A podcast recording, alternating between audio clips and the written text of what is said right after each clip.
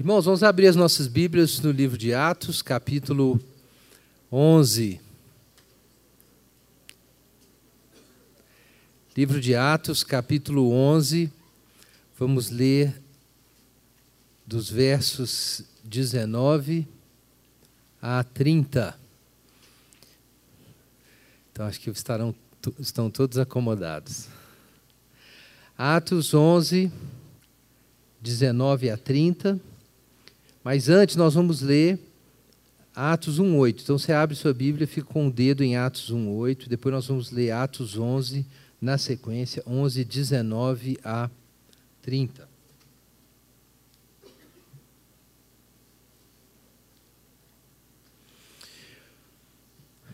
Livro dos Atos dos Apóstolos, capítulo 1, verso 8. Mas recebereis poder quando o Espírito Santo descer sobre vós, e sereis minhas testemunhas, tanto em Jerusalém como em toda a Judéia e Samaria e até os confins da terra. Atos 11, 19. Os que foram dispersos pela tribulação que se deu por causa de Estevão, foram para Fenícia, Chipre e Antioquia anunciando a palavra apenas aos judeus. Mas havia entre eles alguns que tinham vindo de Chipre e de Cirene, os quais, entrando em Antioquia, falaram também aos gregos, anunciando o evangelho do Senhor Jesus. E a mão do Senhor era com eles, e um grande número de pessoas creu e se converteu ao Senhor. Quando a notícia sobre essas coisas chegou aos ouvidos da igreja em Jerusalém, enviaram Barnabé a Antioquia. Ali chegando, Barnabé alegrou-se ao ver a graça de Deus e exortava todos a perseverarem no Senhor com firmeza de coração, porque era um homem bom, cheio do Espírito Santo e de fé, e muita gente se uniu ao Senhor. Então Barnabé partiu para Tarso em busca de Saulo. Tendo-o achado, levou-o para Antioquia. E durante um ano inteiro reuniram-se naquela igreja e instruíram muita gente. Em Antioquia, os discípulos foram chamados de cristãos pela primeira vez. Naqueles dias, profetas desceram de Jerusalém para Antioquia, levantando-se um deles, chamado Ágabo, indicou pelo Espírito que haveria uma grande fome em todo o mundo, que ocorreu no tempo de Cláudio. E os discípulos, cada um conforme suas posses, resolveram enviar ajuda aos irmãos que habitavam na Judéia. E assim fizeram, enviando-a aos presbíteros pelas mãos de Barnabé e Saulo.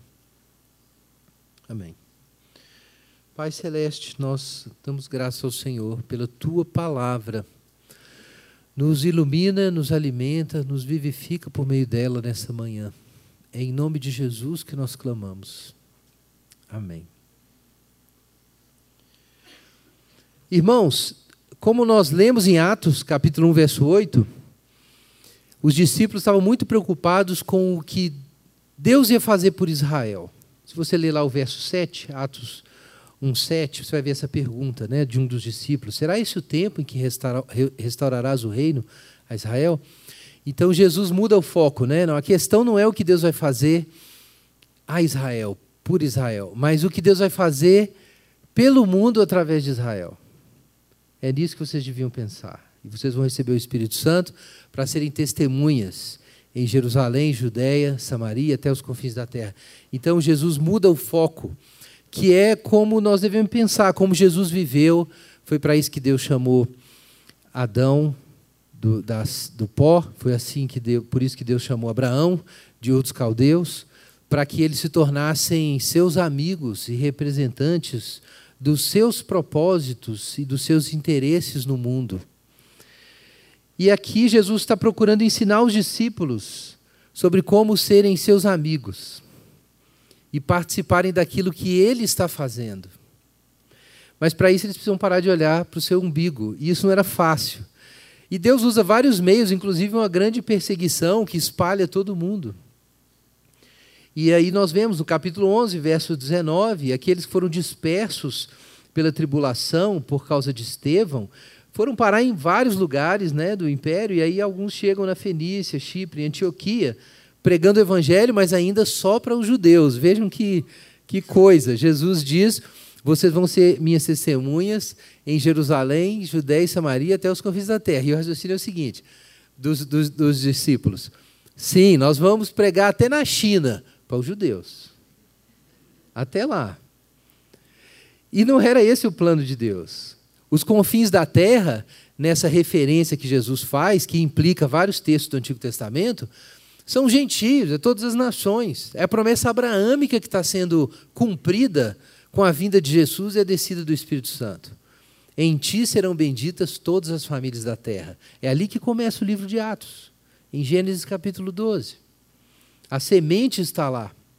Então, é, é necessário que aconteça alguma mudança né, nesse processo. Então, Deus empurra essas pessoas para fora de Jerusalém, mas ele precisa agir, nós vimos isso, sobrenaturalmente, de um modo muito especial, para que a família de Cornélio seja convertida e a, a, possibilidade de gentios não circuncidados serem acomodados à igreja, ela seja admitida em Jerusalém. Então isso já aconteceu. O lançamento das bases para isso já aconteceu. Nós já expusemos isso nos capítulos 10 e no capítulo 10 até o capítulo 11, verso 18 de Atos. Mas, OK, Deus agiu, vejam que coisa, Deus agiu através de Pedro e trouxe Cornélio e o Espírito Santo caiu sobre Cornélio enquanto Pedro pregava. Então Deus concedeu também aos gentios o arrependimento para a vida. Essa foi a conclusão que eles tiraram no capítulo 10. E então, então nada aconteceu necessariamente.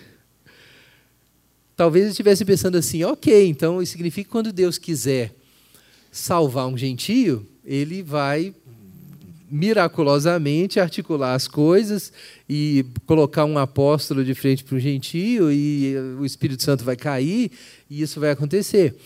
Então vejam que os irmãos que foram dispersos continuaram pregando só para os judeus. Mas aí nós temos alguns irmãos corajosos. Sabe-se lá por quê? Talvez as notícias do caso de Pedro tenham chegado. Decidiram pregar para os gregos. Capítulo 11, verso 20. Eu fico imaginando isso, porque a gente não sabe o nome dessas pessoas. Claro, Pedro é o grande nome. Né? Pedro foi, novamente, como a gente já viu, arrastado por Jesus Cristo, foi conduzido a essa posição de liderar a igreja numa direção nova. E nós vimos que a igreja passou a ser realmente, efetivamente católica nesse momento, universal, quando o romano, o centurião romano é aceito na comunidade.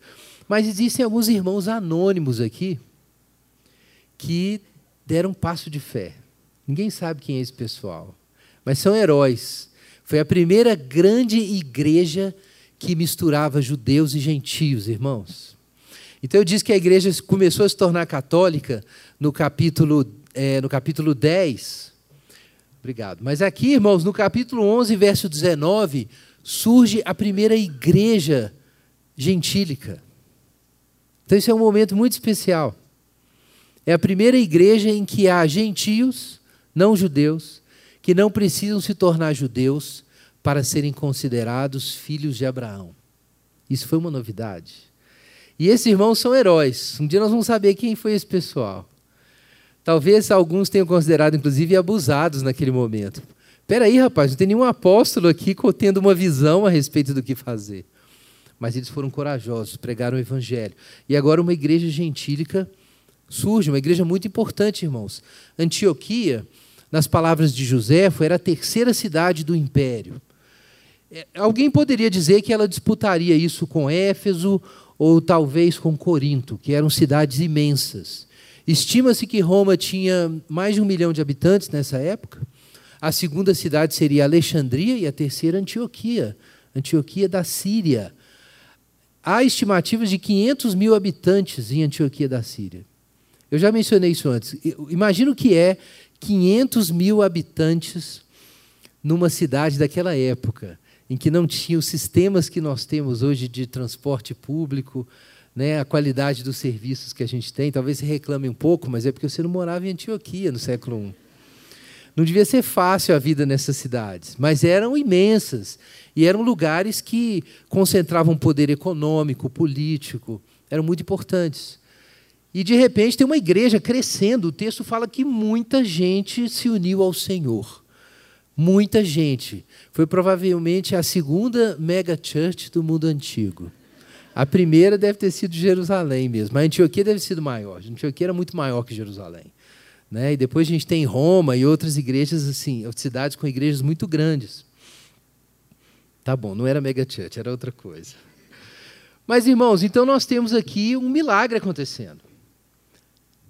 Falaram também aos gregos, anunciando o evangelho de Jesus. E diz o verso 21 que a mão do Senhor era com eles. Isso é interessante, porque o caso de Pedro é tão evidente, é tão claro que a mão de Deus estava usando Pedro para ganhar Cornélio. Mas nem sempre a voz de Deus, a vontade de Deus, a mão de Deus se manifestam através de revelações ou eventos sobrenaturais. Foi simplesmente um grupo de irmãos desconhecidos que deu na telha deles. Cara, vamos pregar para aqueles gregos ali? E aí, de repente, a mão de Deus estava com eles. Então, nem sempre é evidente que a mão de Deus está com a gente. A história tem que acontecer, os fatos têm que se desdobrar, e ali na frente você vai descobrir que era isso que estava acontecendo. Né? Quanta gente fica esperando ter uma revelação especial, eu só vou pregar para os gentios se aparecer um anjo para mim, igual Pedro. Mas talvez não seja assim, talvez de forma suave a mão de Deus possa estar te empurrando em alguma direção para fazer alguma coisa. Então a mão de Deus está com eles, e eles pregaram o evangelho e pessoas converteram. Diz o versículo 21.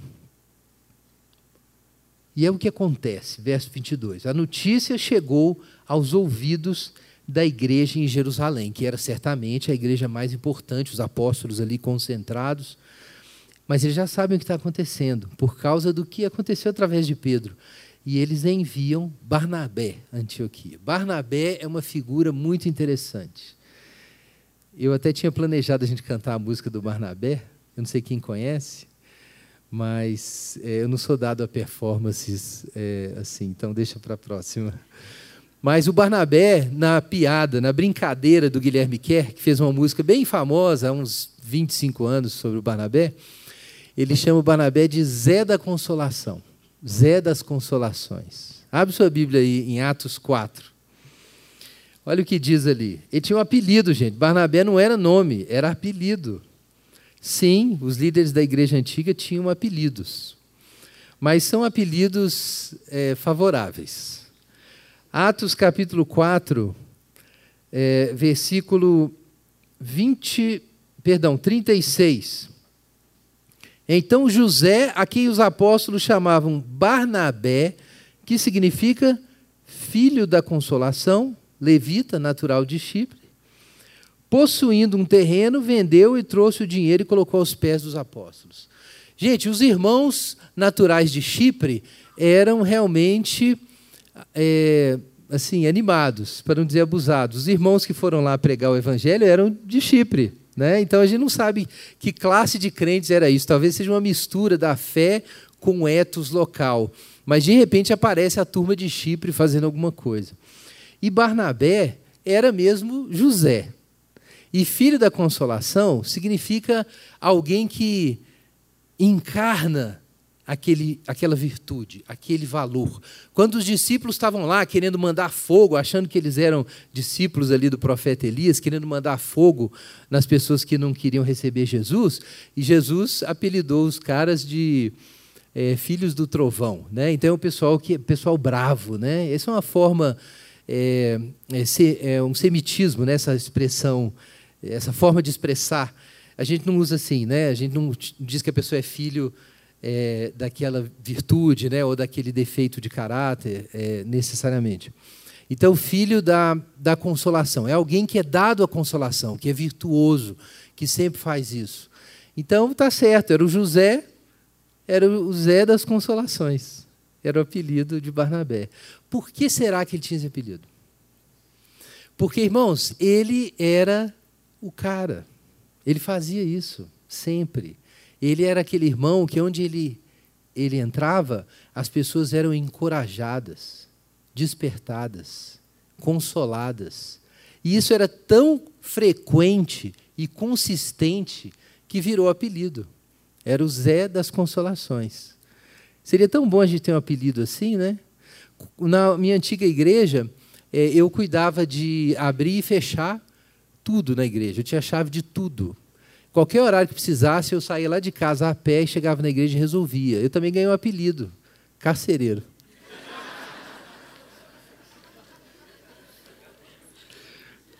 Quizá um dia eu tenha um apelido como Zé das Consolações.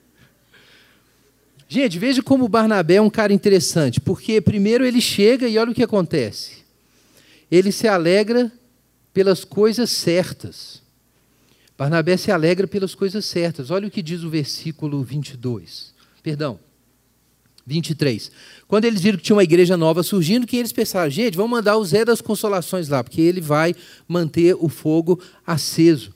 Então o Zé chega, diz o versículo 22, perdão, 23, chegando, Barnabé alegrou-se ao ver a graça de Deus. Então isso é uma coisa fantástica. Você se alegrar por ver a graça de Deus. Para muitas pessoas, ver a graça de Deus é algo trivial. Muita gente vê alguém se converter e não sente nada.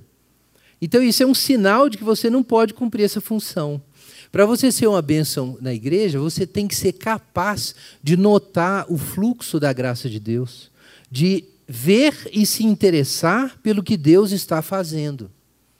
Como Deus vai te usar se você não sabe o que a graça está fazendo, não enxerga o que Deus está realizando? Isso não mexe com você, para você é uma coisa trivial. É como você pegar um ônibus de manhã, ou você tomar café de manhã, que também não são coisas triviais. Deus faz seu sol nascer sobre justos e injustos, mas existe, além da graça geral, a graça especial. Esses momentos em que Deus atua de forma sobrenatural para trazer fé, conversão, para se revelar, para trazer comunhão com Ele, e a gente tem que ter olhos para ver isso. Uma das coisas que fazia Barnabé filho da consolação é que ele tinha olhos para ver isso. Ele chegou e viu, ele viu a graça de Deus. Gente, a graça de Deus pode ser vista, mas você tem que ter olhos. Para muita gente é um conceito abstrato. Né? Você vai estudar em teologia, pega um livro de teologia sistemática e tem as doutrinas da graça de Deus. Mas quanta gente sabe ver a graça de Deus. Então, primeiro você precisa ver a graça de Deus, para aí você poder cooperar com Deus. Você tem que ver o que ele está fazendo e ir lá ajudar. E isso torna o Zé das Consolações esse homem que ele foi. É por isso que os apóstolos se lembraram dele. Veja que interessante, tinha algo acontecendo, algo novo, algo especial. E aí os apóstolos de Jerusalém pensaram em quem nós vamos mandar para lá? Barnabé, ele é o cara porque ele vê a graça de Deus e ele sabe cooperar com ela. Ele sabe acender fogo e sabe manter o fogo aceso. Quanta gente quer trabalhar na igreja do Senhor, quer servir o reino de Deus, quer fazer alguma coisa? Muita gente não quer, né? Mas tem muitos que querem. Mas não basta querer, porque você pode querer porque você quer ser reconhecido, quer ser aceito, quer fazer parte da turma, quer se sentir importante. Mas para os apóstolos lembrar de você, precisa mais do que isso. Você tem que ser alguém que sabe rastrear o que Deus está fazendo, entender o que Deus está fazendo e cooperar com Deus. Então ele viu a graça de Deus e é o que ele faz. Veja aí na sua Bíblia, versículo, nós estamos no 23, né? Exortava, porque o que é que o filho da exortação ou o filho da consolação faz? Exorta e consola. Era o que ele era, né? Ele não podia fazer outra coisa. Quando ele viu o fogo aceso ali, ele viu a graça de Deus, e imediatamente o espírito que estava nele o moveu e ele começou a exortar e consolar e levantar aquela turba. Por quê? Converter-se é bom, mas é necessário perseverar até o final. A vida cristã não é feita só da conversão. Então, teve alguém que falou do evangelho, mas depois de alguém falar do evangelho, Precisava de alguém consolar e exortar, para estimular os irmãos a permanecerem na fé. Então veja o que ele dizia. Exortava todos a perseverarem no Senhor com firmeza de coração. Então, depois da conversão, você precisa ser firmado na fé. Isso é muito importante. Todo mundo precisa disso. É uma das razões porque você precisa ouvir a palavra de Deus, ver os irmãos, confessar seus pecados e receber os sacramentos semanalmente. Porque você pode pensar que você é forte, mas não é. E sem você se lavar, lavar os pés, né, como Jesus disse é, a Pedro, é, regularmente, sem você se expor regularmente aos meios de graça, meu irmão, você vai cair. Você não vai conseguir ficar na fé. Firmeza na fé não é algo trivial, algo dado, algo automático, é algo que precisa ser feito. E mais, a gente sozinho não consegue. Você não sobe no barco da fé, na arca de Deus, sem cordas, sem os irmãos te trazendo ali para cima, te puxando para dentro. Então vejam que a igreja sabia disso. Que bom que os irmãos lá de Antioquia estão lá, o povo se converteu. Mas nós temos que mandar a gente lá, botes. Porque você já viu quando você tem dificuldade de subir num barco? Não sei quem já tentou subir num barco depois de nadar meia hora. É difícil, você precisa de uma mãozinha. É fácil, não. Então vejam que aqui é necessária ajuda. E aí surge José das Consolações. Então tem dois lados aqui. De um lado, alguém tem que admitir que precisa de ajuda. Mas a gente tem que se lembrar disso. Nós precisamos do suporte uns dos outros. Nós precisamos da exortação e do consolo uns dos outros para a gente ficar firme na fé. Os apóstolos sabiam disso. Por isso eles mandaram José das Consolações. Então ele está ali, né, exortando os irmãos a perseverarem. Quem era ele? Veja o verso 24. Ele era um homem bom, cheio do Espírito Santo e de fé. Então vejam que ele era o cara certo. A lenha, os apóstolos colocaram lenha na fogueira quando mandaram Barnabé para lá. Então já tinha muitas pessoas convertidas e mais gente ainda se uniu ao Senhor. Vejam que Barnabé devia ter uma personalidade muito atraente para ser chamado de filho das consolações. Ele devia ser alguém que agregava, alguém que colava, que encorajava, que entusiasmava.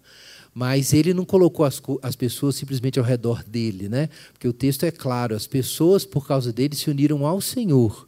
Tem gente também muito carismática que se, ah, se mistura na igreja de Jesus, mas atrai as pessoas para si mesmo e não para Jesus.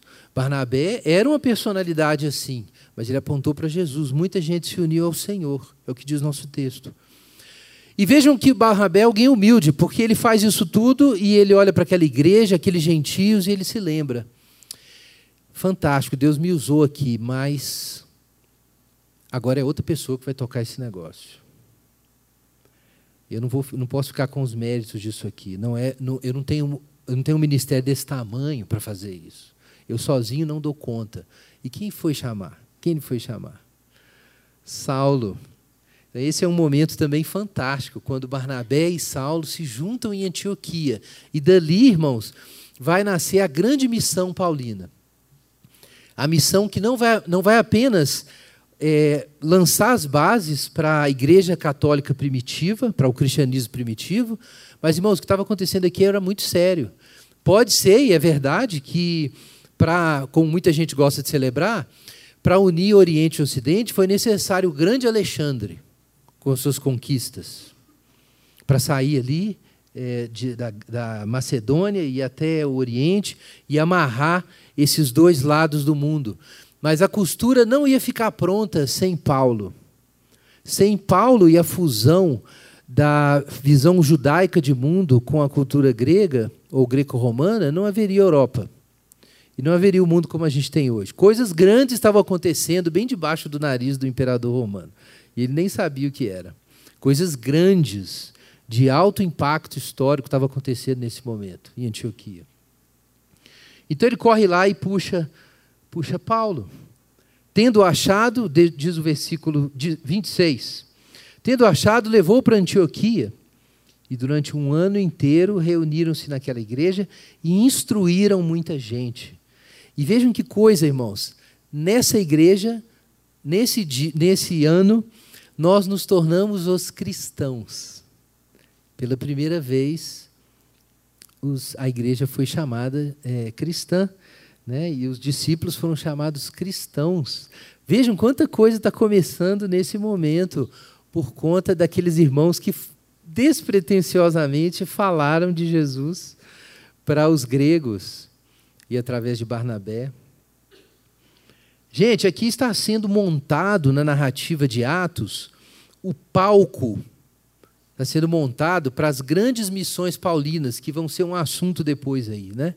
no livro de Atos. Aqui está sendo montado esse palco. E depois disso, né, o texto relata a vinda dos profetas. Né? Desceram profetas de Jerusalém para Antioquia.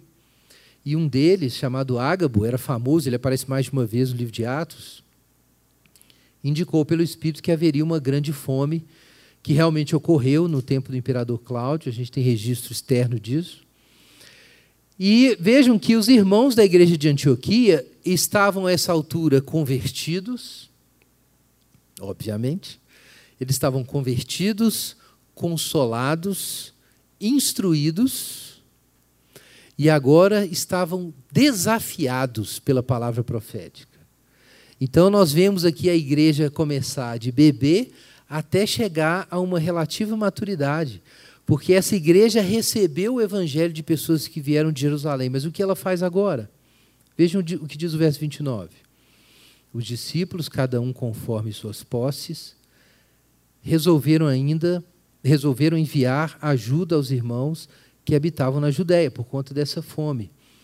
E assim fizeram, enviando-a aos presbíteros pelas mãos de Barnabé e Paulo. Irmãos, esse ciclo é muito bonito.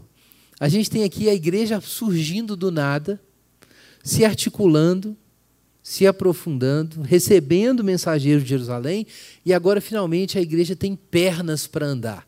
E ela ouve de Deus que vai haver uma fome e ela fala assim: Nós vamos fazer alguma coisa. E aí essa igreja reúne ofertas para abençoar a igreja de Jerusalém. Então aqui está a história de como uma igreja nasce e vira uma igreja. É bonita essa história. Mas eu quero chamar a atenção, apesar de várias coisas legais que o texto tem, que eu já mencionei aqui, para um detalhe dessa narrativa. É o lugar, irmãos, da palavra de Deus na construção dessa igreja, a primeira igreja mista com judeus e gentios da história.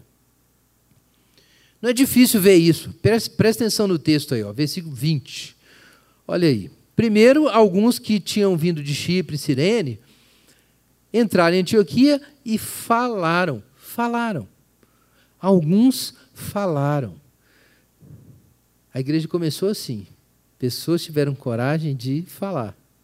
É necessário ter coragem de falar. E eles anunciaram, veja o verso 20, finalzinho, anunciaram o evangelho do Senhor Jesus. Então, em primeiro lugar, o evangelho tem que ser anunciado, é o querigma, a proclamação.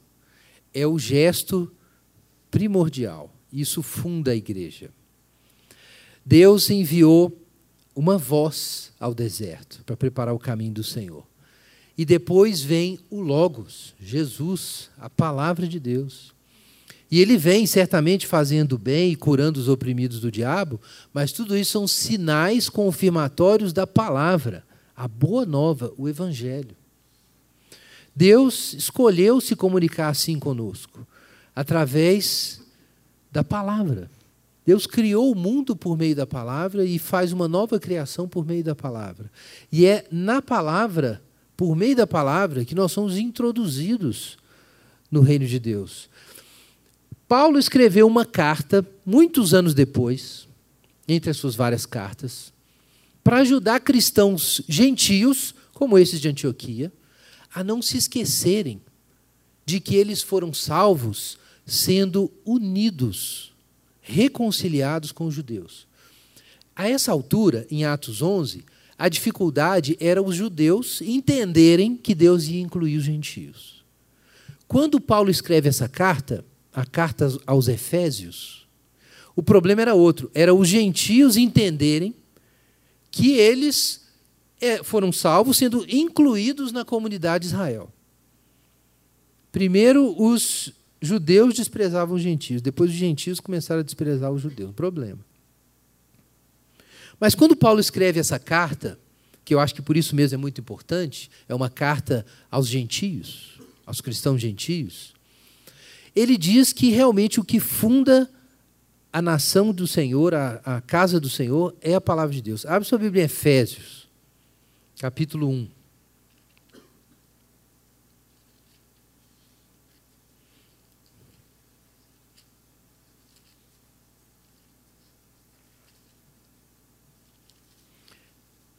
Carta de Paulo aos Efésios, capítulo 1, versículo 13. Paulo, nesse, nesse primeiro capítulo, apresenta um hino trinitário fabuloso, com foco na convergência de todas as coisas na pessoa de Jesus. E no final do relato, ele fala do Pai, fala do Filho, fala do Espírito Santo. E no final desse hino, ele diz isso. Versículo 13, quando vai falar sobre a obra do Espírito, né, para ser mais preciso. Nele também vós, em Cristo, né? nele também vós, tendo ouvido a palavra da verdade, o evangelho da vossa salvação, e nele também crido, foste selados com o Espírito Santo da promessa, que é o penhor da sua herança até o resgate da propriedade de Deus, para o louvor da sua glória. Então vejam, irmãos, é a palavra de Deus, você tem que ouvir o evangelho. Ouvindo o evangelho e crendo no evangelho, nós somos selados com o Espírito Santo e nos tornamos participantes da comunidade de Israel. Isso é exatamente o que aconteceu com Cornélio. Deus disse para Cornélio, através do anjo: Olha, vai lá, chama esse sujeito. Porque você precisa ouvir o que ele tem para dizer. E Deus envia Pedro lá. Quando Pedro chega, Cornélio quer adorá-lo, a gente já viu isso, Pedro recusa, e Pedro diz para Cornélio, pergunta: o que vocês querem, né? E aí Cornélio conta a história toda e diz: Olha, nós estamos prontos para te ouvir. Então eu destaquei esse ponto quando a gente expôs esse trecho de Atos 10, há duas semanas. A gente destacou muito esse ponto. Que Deus não revelou o evangelho diretamente para Cornélio. Ele podia ter feito isso, irmãos, mas ele não fez. O que Deus fez foi deslocar Pedro para pregar o evangelho. Porque Deus Deus fez a sua igreja apostólica. Deus, através de Jesus, reuniu aqueles doze e falou assim: olha, vocês vão pregar o Evangelho. Foi o meio que Deus estabeleceu. Deus criou uma comunidade testemunhal. Essa comunidade testemunhal é portadora da verdade. Ela conheceu, encontrou com Jesus, conheceu a Deus e ela tem as histórias. As histórias sobre o que Deus fez em Jesus e sobre o que Deus fez com outras pessoas por causa de Jesus. É uma história imensa, maravilhosa a história da igreja cristã. Então a igreja tem esse conteúdo e ela tem que contar essa história. Ela foi responsabilizada por isso. Então Deus envia anjos, mas envia anjos para encaminhar as pessoas para a igreja. Quando Deus queria que o eunuco, no caminho, o eunuco etíope, né, no caminho lá para a, a rainha, sua senhora, no deserto, quando ele quis que o eunuco entendesse o evangelho, ele estava lendo, quando estava exatamente ali na hora, no trecho de Isaías 53, e que a, se fala sobre o sacrifício messiânico, Deus teletransporta Filipe para pregar. Veja que Deus chega ao ponto de fazer.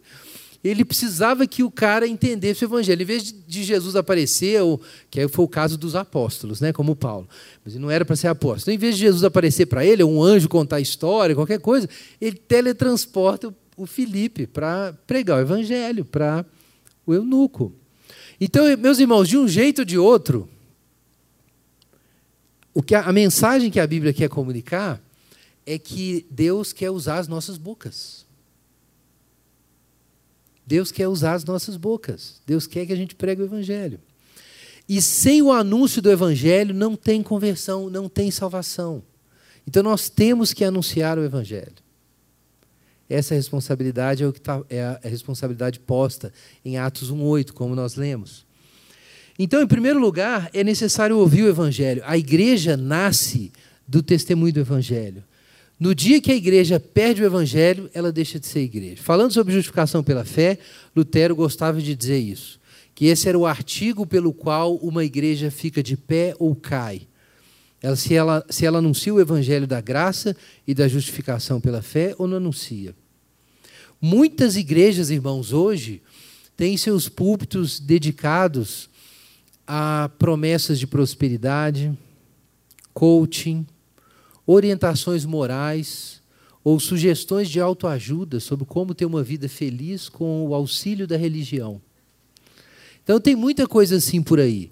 Então é importante que você saiba, você que gosta de pegar aquele programinha de TV, colocar um copo d'água em cima da TV, agora não põe mais porque as TVs são flat, né? Então você coloca do lado.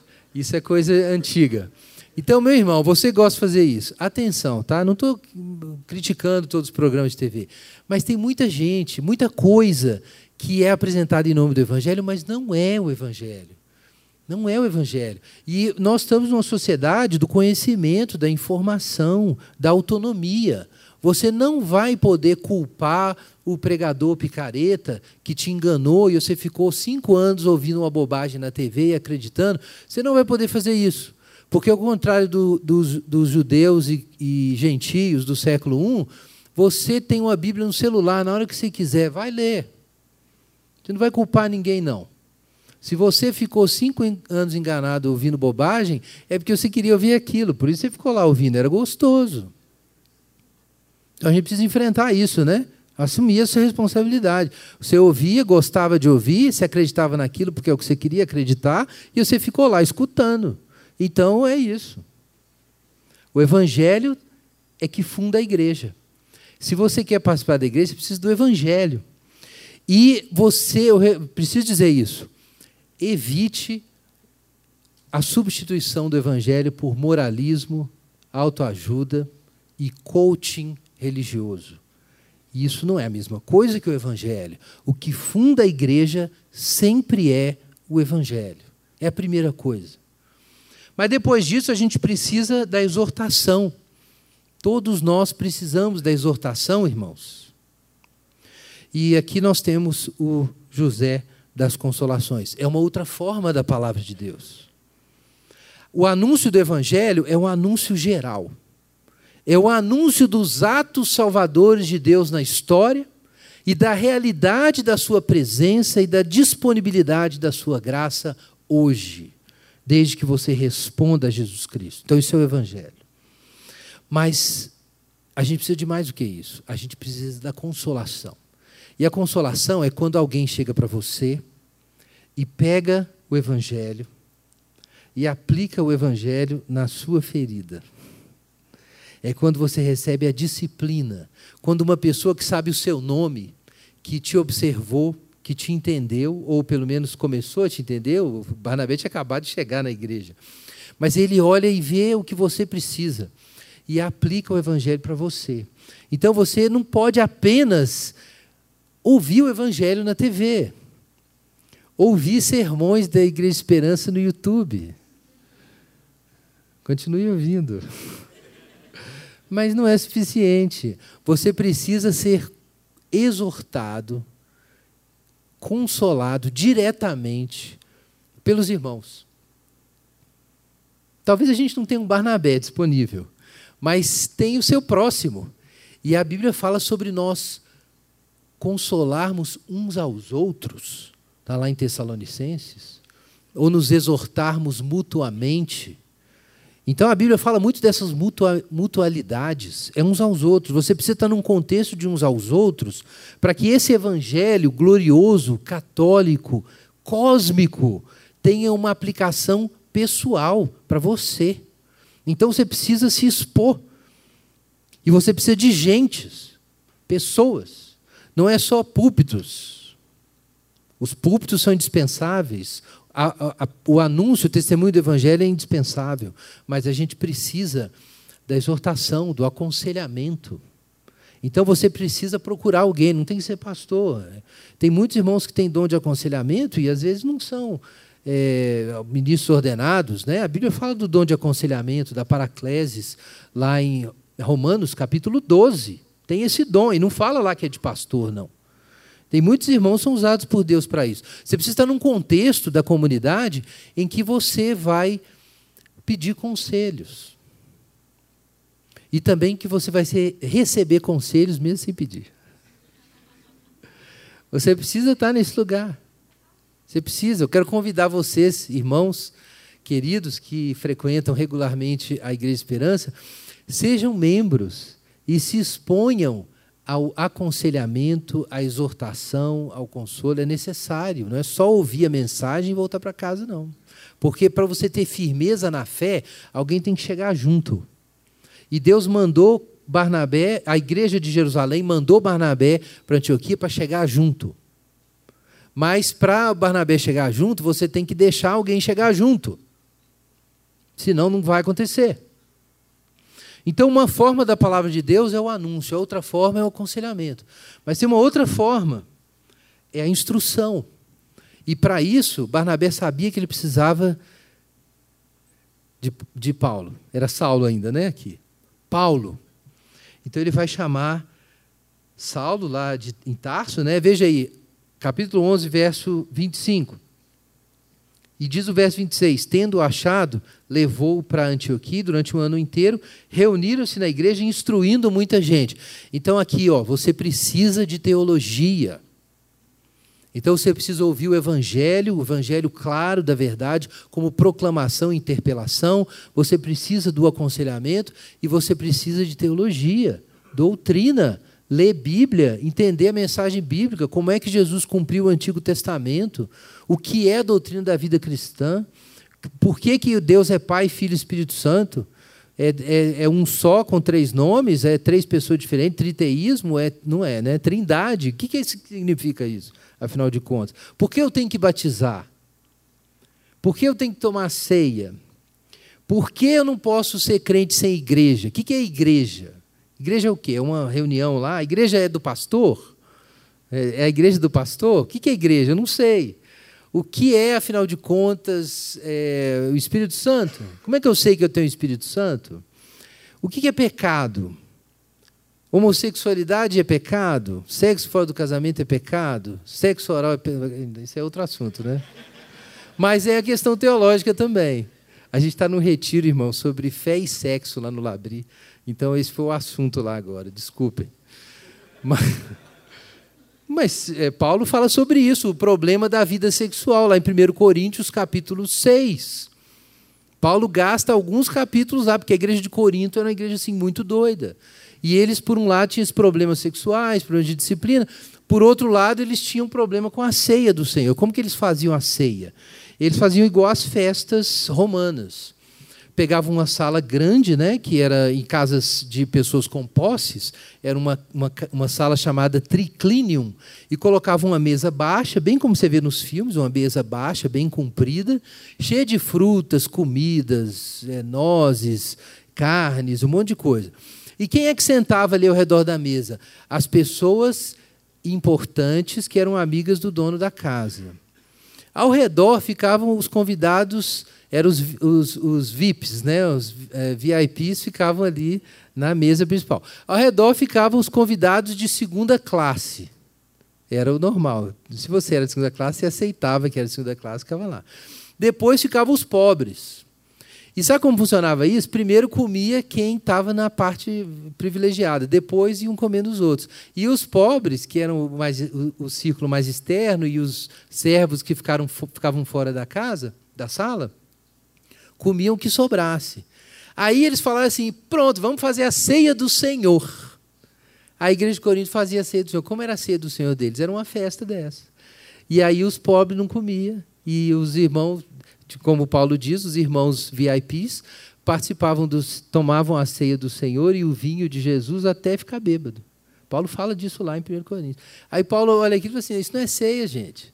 Isso não é ceia do Senhor. Deixa eu explicar. Aí Paulo vai instruir os crentes de Corinto sobre o que é a ceia do Senhor. Está lá em 1 Coríntios capítulo 11. Então precisa de doutrina, teologia. Você tem que saber os o e os porquês da fé. Então você tem que ouvir o evangelho, você precisa de aconselhamento, precisa de teologia. Eu ia perguntar quem já leu um livro de teologia aqui, não vou perguntar. Eu ia perguntar quem já leu a Bíblia inteira, também não. Pode ser constrangedor. Mas você está sob uma obrigação, de novo, porque você está na era do conhecimento, você tem Bíblia aí no celular. Irmão, sabe quanto custava para ter o equivalente ao Evangelho de Marcos em papiro no século I? Custava um ano de trabalho de um trabalhador braçal. um ano de trabalho para você ter o Evangelho de Marcos em papiro. Isso se você soubesse ler. E você tem Bíblia no celular. Tem Bíblia no celular. Então você tem que ler essa Bíblia, porque Deus vai cobrar de você. Deus vai querer saber. Vem cá, você não leu a Bíblia. Deus escreveu a Bíblia, usou pessoas para escrever a Bíblia. Então, irmãos, a gente precisa voltar sempre no Evangelho. A gente precisa da consolação e a gente precisa da instrução. Doutrina é muito simples, mas além disso, a gente precisa da profecia. Deus enviou profetas de Jerusalém para Antioquia. Não significa que tinha profecia em Antioquia o tempo inteiro, né? não é isso. Apesar de que, lendo o trecho, a gente percebe que a igreja de Antioquia ficou bem rica de dons. Então, quando a gente chega em Atos capítulo 13, você tem ali profetas e mestres na igreja de Antioquia. Então, parece que ela cresceu em ministérios. Está no capítulo 13. Mas a igreja sabia o que era isso. Chegaram os profetas, os profetas falaram e a igreja entendeu. E é importante é, compreender isso. Vejam que essa profecia não era uma profecia que diz respeito é, é, a qual é, o, qual é o eleito do Senhor com o qual você vai casar. Quanta gente procura ainda essas profecias? Jesus me mostra, é o louro ou moreno? E aí vai procurar um profeta para decidir. Né? Quanta gente procura profecia assim? Irmãos, vejam que a profecia aqui é uma orientação para a igreja. Olha, olha que, que bonito isso. Não é que Deus não use profetas para trazer mensagens pessoais. Eu já recebi várias vezes. Já recebi profetada. Muita gente fica cheio de dedos porque existem as profetadas. Mas, como Paulo diz em é, 1 Tessalonicenses, ele fala assim: é, não desprezeis profecias. Não, perdão, a, a citação toda são três versos. Não apagueis o espírito, não desprezeis profecias, examinai todas as coisas e retende o que é bom. A gente costuma separar os três versículos. Não pode separar. Recusar toda profecia é apagar o espírito. Você fica traumatizado, desconfiado, porque rolou uma profetada aqui e ali, e aí você não quer mais saber disso. E aí você não acredita, acredita que Deus vai usar alguém para falar com você, ou vai usar a Bíblia de um modo sobrenatural, ou um filme, ou que alguém pode chegar para você e dizer casualmente alguma coisa, ou até alguém vir e falar assim: Olha, eu acho que o Senhor me revelou um negócio sobre você, e falar com você. Então você teve experiências ruins e não acredita em nada disso. Porque isso é normal, acontece com a gente. Mas você pode apagar o espírito você começa a desprezar toda a profecia. O que é o caminho certo? Examinar todas as coisas. Examinar todas as coisas significa que há ambiguidades nessa área de experiência profética. Por isso que tem que examinar todas as coisas e reter o que é bom. Então, o que, que precisa ganhar? Sabedoria. Então, é por isso que você tem que ganhar experiência, ouvir muitas pessoas, estudar teologia, ter uma vida de oração, para você ter o discernimento e você não cair em nenhum erro, você nem apagar o espírito, nem engolir qualquer coisa. Então, isso você tem que fazer. Paulo teve uma, a certa altura, ele recebe uma profecia de Ágabo dizendo que ele ia ser preso se fosse para Roma.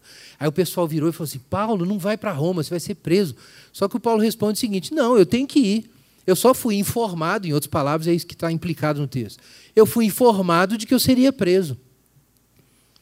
Agora, eu, então é para eu ir e ser preso. Então, às vezes, as pessoas têm até palavras corretas do Senhor e querem interpretar errado. Então, tem que ter sabedoria. Né? Mas vejam aqui, Deus levantou esse homem para quê? E eu quero chamar a atenção para isso. Para dar uma orientação para a igreja sobre o que ela deve fazer agora. O que vai acontecer? O que está acontecendo agora no mundo, na história? Vai acontecer uma fome.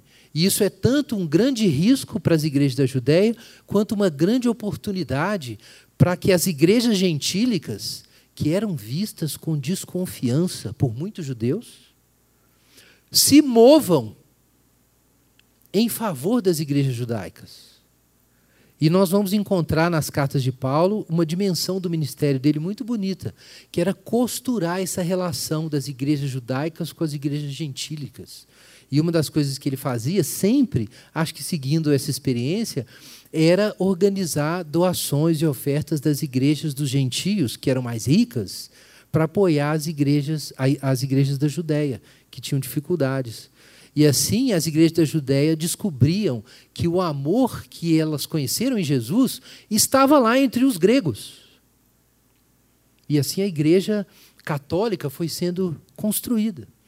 Então vejam, irmãos, nós temos aqui quatro formas de ouvir a Deus. Você precisa ouvir o Evangelho puro, repetidamente. Você precisa ser consolado, você precisa ser instruído e você precisa ficar com os ouvidos abertos, porque o Deus que falou através de Jesus continua pelo Espírito Santo conduzindo a igreja hoje. Agora vejam que essa é bem a visão protestante do que é a igreja. O que faz a igreja, irmãos? A palavra de Deus.